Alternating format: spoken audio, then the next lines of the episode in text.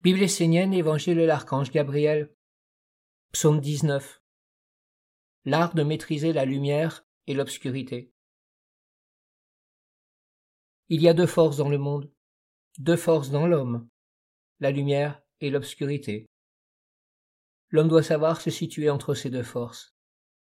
Il ne doit pas être animé par ces forces, mais en être l'animateur, tout en sachant se tenir en dehors de leur zone d'influence. L'homme doit savoir que ses forces sont vivantes, agissantes, et être assez éveillé en lui-même, dans la clarté, pour pouvoir les maîtriser et les utiliser. S'il est un intermédiaire qui associe les forces à ce qui leur correspond, l'homme ne devient pas négatif en utilisant les forces sombres.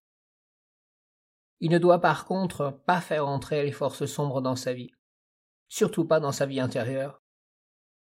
Il peut et doit les utiliser pour aplanir le chemin et faire en sorte que des éléments permettent de structurer le monde de la lumière. Si l'homme n'est pas le maître de ses forces, elles deviendront maîtresses de sa vie. Penser en lumière, c'est agir pour la lumière.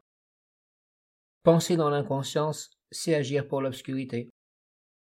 Être passif face à la vie, c'est offrir un espace pour que l'obscurité vienne agir en l'homme. L'enseignement est N'aie pas peur du fait qu'il y a deux forces en toi. Au contraire, comprends que chacune a sa puissance, et que par ton pouvoir d'homme, tu dois les mettre à leur place respective, de façon à pouvoir trouver tous les éléments, toutes les pièces du puzzle assemblées pour arriver à constituer l'homme de lumière.